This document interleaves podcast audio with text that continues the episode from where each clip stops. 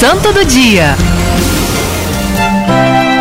Gente, santo do dia de hoje, eu tô assim, né? Muito feliz de poder partilhar com vocês.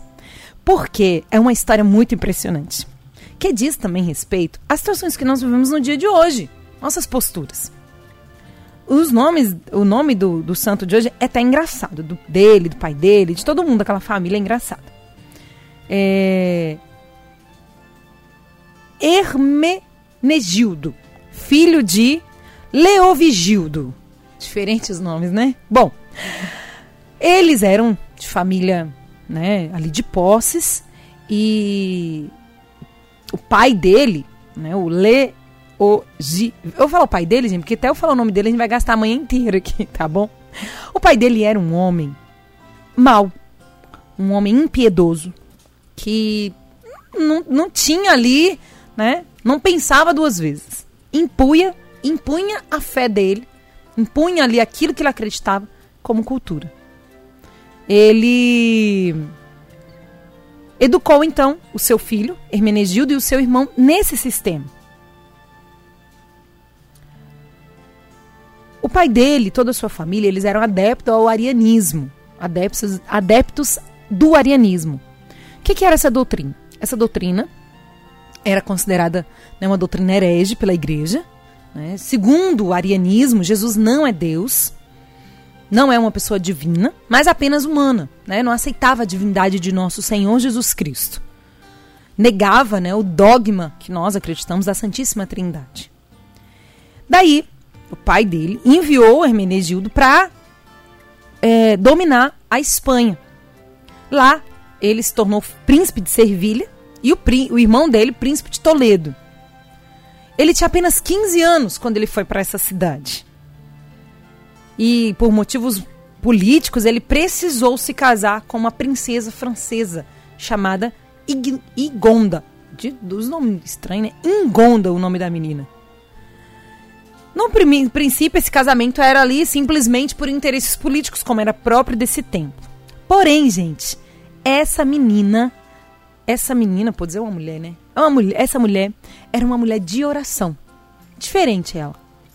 E aos poucos, com o comportamento dela, com a doçura dela, com a bondade do coração dela, foi tocando o coração do Hermenegildo.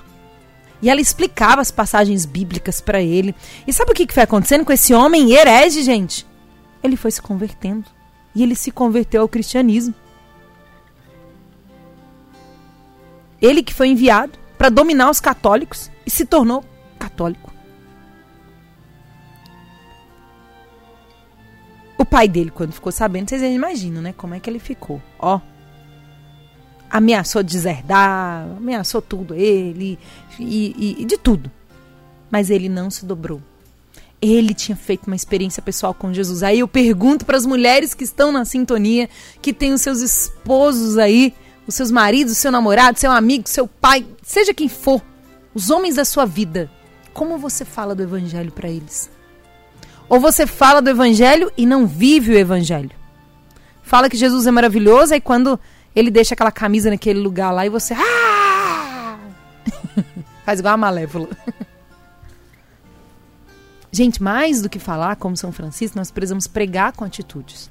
O que não é fácil, porque a gente tem que morrer para nossa irritação, para nossa desculpa de TPM, né? Tem gente que tem TPM a vida inteira, né? Nasce com TPM, morre com TPM. Impressionante. Eu entendo, eu sou mulher também e eu tô falando com propriedade de palavra. Tem dias que nós estamos mais nervosas, que os nossos hormônios dá louca, assim, ó, que a gente fica louco também. Mas é tem dias, não é todo dia. Se não, primeiro dia de nascimento já tá com nasceu com TPM, morre com TPM, me ajuda, né? Me ajuda. Tudo é TPM. Qual é a nossa postura? E sabe quais foram as palavras de Hermenegildo perante a ameaça do pai? Nada me custa renunciar à coroa terrestre, se já tenho garantia da celeste. O pai dele, então, cumpriu as ameaças. Sabe o que o pai dele chegou a fazer, gente? Matou o filho. Credo, né, Wesley? Torturou, fez um monte de coisa, mas não adiantou mandou então decapitar o filho dele, numa data como essa, em 585. Só que depois que aconteceu? Ele ficou então com peso na consciência. Ficou com remorso. E esse remorso dele, olha que bonito, né? Levou também a repensar sua posição quanto ao catolicismo. Quando se deu a chance de conhecer então um pouco melhor a fé, a fé católica, ele compreendeu o erro dele, se arrependeu, voltou-se para Deus. Mil anos depois, em 1585, Sisto V, Papa, instituiu a festa de Santo Hermenegildo em 13 de abril, proclamando padroeiro da Espanha. Isso tudo aconteceu por causa de uma postura de uma mulher. Dois homens poderosos se converteram. Santo Hermenegildo, rogai por nós.